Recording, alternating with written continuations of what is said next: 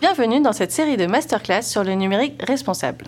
Je m'appelle Karine, je suis intégratrice et experte en audit de l'accessibilité numérique. Je vais vous accompagner durant toute cette masterclass sur l'accessibilité numérique ou e-accessibilité. Saviez-vous que selon une étude récente, seulement 4% des sites web publics français sont réellement accessibles à des personnes en situation de handicap? Et d'après la même étude, seulement 17% des sites observés possèdent une page intégrant une réelle politique d'accessibilité numérique. De plus, sachez qu'une personne sur deux connaît une situation de handicap au cours de sa vie professionnelle. Le digital étant de plus en plus présent, que ce soit dans la vie professionnelle ou personnelle, ces chiffres montrent la nécessité d'adapter la transformation digitale des organisations et l'énorme enjeu que représente l'accessibilité numérique pour notre société. Cette problématique touche en effet 600 millions de personnes à travers le monde et 14 millions de Français sont éloignés du numérique. Alors, si vous souhaitez comprendre ce qu'est l'accessibilité numérique, pourquoi c'est un enjeu crucial pour notre société, comment la mettre en place dans vos futurs projets et quelles démarches concrètes Société Générale a mis en place pour ses clients et pour ses collaborateurs, je vous invite à nous rejoindre dans la suite de cette masterclass. Tout d'abord, je pense que pour bien saisir les enjeux liés à l'accessibilité numérique, il est nécessaire de comprendre ce qu'est le handicap et pourquoi cela peut être difficile d'accéder aux différents services numériques. Mais avant de définir le handicap, il faut comprendre ce qu'est une déficience. Alors, une déficience, c'est un écart de fonctionnement d'un organe ou d'un sens. Il en existe quatre types, donc les déficiences les déficiences auditives, les déficiences motrices et enfin les déficiences intellectuelles. Le handicap signifie pour une personne la perte ou la restriction de sa participation à la vie en société. Ça peut être dû à une altération situationnelle, temporaire ou bien définitive. Mais bien sûr, toutes les déficiences ne seront pas des handicaps en termes d'accessibilité numérique. Prenons un exemple.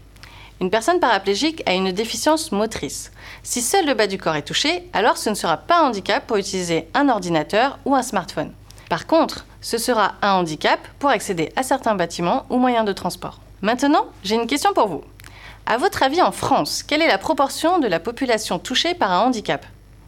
15%. Et oui, en France, 15% de la population se trouve en situation de handicap. Cela représente presque 12 millions de Français. Étonnant, non? Comme 80% des handicaps sont invisibles, les personnes valides ont souvent du mal à comprendre les conséquences que cela peut impliquer. Maintenant que vous en savez un peu plus sur la notion de handicap, j'aimerais vous partager quelques données plus approfondies sur le sujet. Saviez-vous que 8% de la population mondiale est touchée par le daltonisme? C'est une anomalie de la vision qui impacte la manière de percevoir les couleurs ou les contrastes de couleurs. Cela peut être gênant pour naviguer sur un site internet ou bien pour comprendre un graphique ou même un simple mail. Prenons un autre exemple. À votre avis, en France, combien de personnes ont une déficience motrice? 2,3 millions.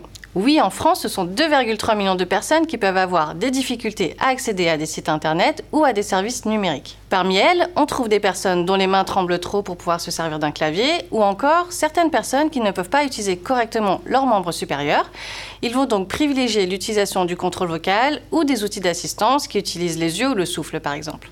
Vous comprenez donc pourquoi il est indispensable de garantir un accès équitable aux services numériques. C'est un enjeu sociétal majeur, particulièrement pour une entreprise comme Société Générale, qui doit s'assurer que l'intégralité de ses clients puissent utiliser les nouveaux services qu'elle déploie. Alors concrètement, c'est quoi l'accessibilité numérique? Eh bien, c'est rendre l'accès à l'ensemble des informations numériques possible pour tout le monde. Chez Société Générale, il y a 29 millions de clients et 138 000 collaborateurs. Cela signifie que potentiellement 2 millions de clients et 11 000 collaborateurs seraient touchés par une déficience visuelle. Et plus de 3 millions de clients et plus de 15 000 collaborateurs auraient une déficience auditive. C'est énorme. Vous comprenez mieux maintenant pourquoi il est primordial d'agir sur l'accessibilité numérique et il est essentiel de garder à l'esprit les enjeux qui y sont associés. Il y a quatre enjeux majeurs. En premier, commençons par l'enjeu social. L'accessibilité numérique permet de favoriser l'inclusion des clients en situation de handicap, d'éviter toute discrimination et également de préserver leur santé. Tout ceci est également valable pour les collaborateurs et dans ce domaine, la mission handicap de Société Générale les accompagne depuis 2007. L'installation de leur poste de travail est adaptée afin de veiller au maintien de l'emploi, l'accès à la formation, la reconversion et l'employabilité. Le deuxième enjeu est un enjeu juridique et légal qui s'étoffe au fur et à mesure afin que les entreprises mettent en œuvre des démarches d'accessibilité numérique. La loi du 11 février 2005 impose aux services publics d'avoir des contenus accessibles. Et depuis le 7 octobre 2016, cette loi est également étendue aux entreprises dont le chiffre d'affaires est supérieur à 250 millions d'euros. ce qui est donc le cas de Société Générale. Les obligations sont de permettre l'accès à tout type d'informations sous forme numérique et de rendre public la déclaration d'accessibilité, le schéma pluriannuel sur trois ans et la mention visible qui précise le niveau de conformité. Comme pour chaque obligation, il existe des sanctions. Il est prévu des amendes de 20 000 euros par an et par service numérique non accessible. Et dans un groupe offrant de nombreux services numériques, le montant de la sanction peut s'avérer très élevé. Société Générale a donc commencé à mettre en place une politique d'accessibilité numérique en nommant un référent et en publiant un plan pluriannuel. Le troisième enjeu est commercial. Si les services proposés sont accessibles à tous, cela signifie fidéliser les clients actuels, mais aussi en attirer de nouveaux en renforçant son avantage concurrentiel par rapport à des concurrents moins avancés sur ce sujet. Le quatrième et dernier enjeu majeur qui va nous intéresser pour la suite de cette masterclass est l'enjeu technique. Et oui, concevoir des sites accessibles, ça veut dire anticiper en amont, mais aussi utiliser les bonnes pratiques d'accessibilité numérique dans chaque phase d'un projet, ce qui va en améliorer la qualité. Et pour développer accessible, on peut se baser sur le RG2A, le référentiel général d'amélioration de l'accessibilité, qui est édité depuis 2009 par la DINSYNC, donc la Direction interministérielle du numérique et du système d'information et de communication. Ce RG2A fait l'objet et de mises à jour régulières dans le but de s'adapter aux évolutions du web, mais aussi au changement des normes et des réglementations. Il est rédigé sur la base des normes internationales WCAG, Web Content Accessibility Guidelines, qui sont éditées par le W3C, World Wide Web Consortium, qui depuis 1994 se charge de promouvoir la compatibilité entre les différentes technologies du web. Le RG2A s'articule autour de quatre principes qui sont la perception, l'utilisabilité, la robustesse et la compréhensibilité des services. Il est structuré en deux parties. Une première qui présente les différentes obligations à respecter et une deuxième partie qui contient 106 critères de validation répartis dans 13 thématiques. Ces critères servent à auditer l'accessibilité d'un service numérique et de calculer son taux de conformité.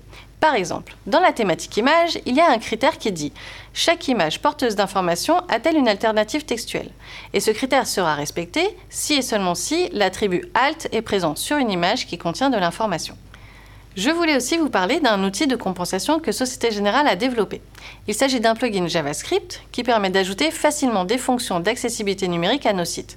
Par exemple, lecture du texte à voix haute, changement de la taille du curseur pour les malvoyants, changement de la couleur des éléments de la page pour les daltoniens, changement de la police pour les dyslexiques, etc. Comme pour tous les outils de compensation, ces fonctions marcheront beaucoup mieux sur des sites prenant en compte les critères d'accessibilité numérique. Maintenant que vous en savez plus, je vous propose un récapitulatif des aspects qui me paraissent les plus importants. Aujourd'hui, le numérique permet de s'informer, faire ses courses, communiquer, apprendre en ligne, gérer son argent. Bref, il est intégré à nos vies. Mais saviez-vous qu'aujourd'hui, 12 millions de Français se trouvent en situation de handicap et sont éloignés du numérique? Pourquoi? Car certaines déficiences peuvent limiter l'accès à ces services. Il en existe quatre types. Les déficiences auditives, les déficiences motrices, les déficiences visuelles et enfin les déficiences intellectuelles. L'accessibilité est donc un enjeu sociétal majeur et il est indispensable de garantir un accès équitable aux services numériques et de concevoir des sites dont l'ensemble des informations sont accessibles à tous. Chez Société Générale, l'accessibilité numérique soulève quatre enjeux majeurs. Un enjeu social. L'accessibilité numérique permet de favoriser l'inclusion de tous les clients et collaborateurs en situation de handicap. Un enjeu juridique et légal cadré par la loi du 11 février 2005, qui impose des obligations d'accessibilité et prévoit une amende de 20 000 euros par an et par service numérique non accessible. Un enjeu commercial pour fidéliser, attirer de nouveaux clients et renforcer notre avantage concurrentiel. Et enfin un enjeu technique. Chez Société Générale, le mot d'ordre est e-accessibility by design. Nous pensons et intégrons l'accessibilité numérique dès le démarrage des projets pour produire un code plus optimisé et de meilleure qualité nous nous appuyons sur le référentiel général d'amélioration de l'accessibilité, dit RGAA. L'objectif est d'auditer l'accessibilité sur la base de 106 critères et de calculer un taux de conformité. Et maintenant, passons aux questions de nos alternants. Bonjour, je suis Aëlle, je suis étudiante en marketing digital. Peux-tu nous présenter plus en détail ton poste au sein de Société Générale? Je suis chargée d'intégrer les interfaces des sites web, mobiles et applications mobiles des marchés particuliers, professionnels et entreprises après réception des maquettes créées par des designers. Je crée aussi des composants React pour notre librairie de composants qui est utilisée dans tous les projets récents. Et je m'assure que l'accessibilité numérique est prise en charge sur mes projets. Je suis également amenée à réaliser des audits pour d'autres projets et je propose aussi des ateliers de sensibilisation à l'accessibilité numérique pour que les gens puissent comprendre qu'il est important de la mettre en place. Bonjour Karine, je m'appelle Valériane et je suis chargée de mission numérique responsable.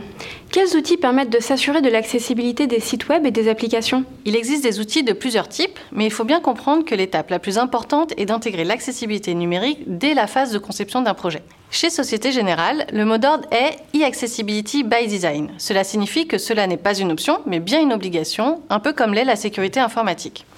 Le by design implique l'intégration de règles diverses dans nos processus, ainsi qu'un suivi et un monitoring de ces règles. Concernant les outils, il en existe en open source qui permettent de tester les règles WCAG RG2A et qui vont aider nos développeurs, nos testeurs et nos chefs de projet dans la mise en place de l'accessibilité numérique. Ils permettent aux développeurs d'être alertés de la non-conformité d'une ou plusieurs lignes de code, ainsi que d'avoir une recommandation automatique pour résoudre certains problèmes. Ils permettent aussi aux testeurs d'évaluer un premier niveau d'accessibilité numérique et de faire du reporting de non-conformité. Et enfin, ils permettent aux chefs de projet de monitorer dans le temps le niveau d'accessibilité numérique d'un ou plusieurs sites. Quand on choisit un outil, les critères à étudier sont la capacité à faire des tests automatiques, l'aide aux tests manuels et le reporting. Mais il est important de souligner qu'aucun outil n'égalera jamais l'analyse et le bon sens d'une personne formée à l'accessibilité numérique, d'une bonne code review et d'un testeur en situation de handicap. Comme dit précédemment, pour pallier certains handicaps, les utilisateurs ont recours à des outils de compensation et ceux-ci seront réellement efficaces si les développements ont pris en compte les critères d'accessibilité numérique. À votre avis, dans tout ce qu'on a vu jusque-là, quel est l'aspect le plus important quand on cherche à mettre en place une démarche d'accessibilité numérique dans une entreprise comme Société Générale? Bonjour Karine, je m'appelle Joël et j'imagine que ça doit être difficile de respecter toutes les normes réglementaires. On considère souvent l'accessibilité numérique comme une problématique de mise en conformité alors que c'est réellement un enjeu humain. Ce sont des humains qui produisent le contenu et qui sont générateurs d'accessibilité numérique. Mais la plupart du temps, quand je parle d'accessibilité numérique, les gens sont mitigés, souvent parce qu'ils ne comprennent pas de quoi il s'agit. Ensuite, quand ils comprennent, ils se disent que la tâche est chronophage, que le budget est serré et que le planning est déjà trop chargé avec des impératifs de livraison non compatibles. Mais c'est faux. C'est justement l'intérêt de l'accessibilité by design. Si ces aspects sont pensés et intégrés dès le démarrage du projet, cela ne demande pas de travail supplémentaire. Il faut vraiment réussir à mobiliser tous les acteurs concernés, les collaborateurs qui ont des métiers très différents les uns des autres, mais également les nombreux prestataires externes. C'est une démarche indispensable. Dans chaque projet, il y a différents rôles et pourtant, chacun d'entre eux a sa part de responsabilité. Par exemple, l'ergonome devra prendre en compte des aides à la navigation, comme le plan du site, le fil d'Ariane ou la page d'aide. Ensuite, les designers ont un rôle essentiel en créant un contenu lisible avec des contrastes de couleurs suffisants entre le texte et le fond. Et un concept auquel ils doivent veiller impérativement est qu'aucune information ne doit être donnée que par la couleur. L'intégrateur et les développeurs vont coder les interfaces en prenant en compte les différentes contraintes et en utilisant les attributs ARIA qui sembleront nécessaires. Et pour finir, les contributeurs seront aussi des acteurs importants de l'accessibilité numérique. C'est à eux de veiller à ce que les contenus soient clairs, lisibles et pertinents et surtout que ça le reste. Le but final est de réussir à intégrer l'accessibilité numérique de manière native et instinctive à chaque étape d'un projet. Merci Karine pour tous ces éléments. Que me conseilles-tu si j'ai envie d'en savoir plus? Il y a beaucoup de ressources sur l'accessibilité numérique disponibles sur Internet. Par exemple, le site de référence du gouvernement. Mais il en existe beaucoup d'autres. N'hésitez surtout pas à vous renseigner. Ensuite, je pense que le mieux, c'est de se former aux bonnes pratiques et de se maintenir à niveau en faisant de la veille technologique, notamment grâce aux différentes communautés d'experts sur le sujet. Merci d'avoir suivi cette masterclass. J'espère que ça vous a éclairé sur les enjeux de l'accessibilité numérique et que cela vous donnera envie de suivre nos autres masterclass. À bientôt!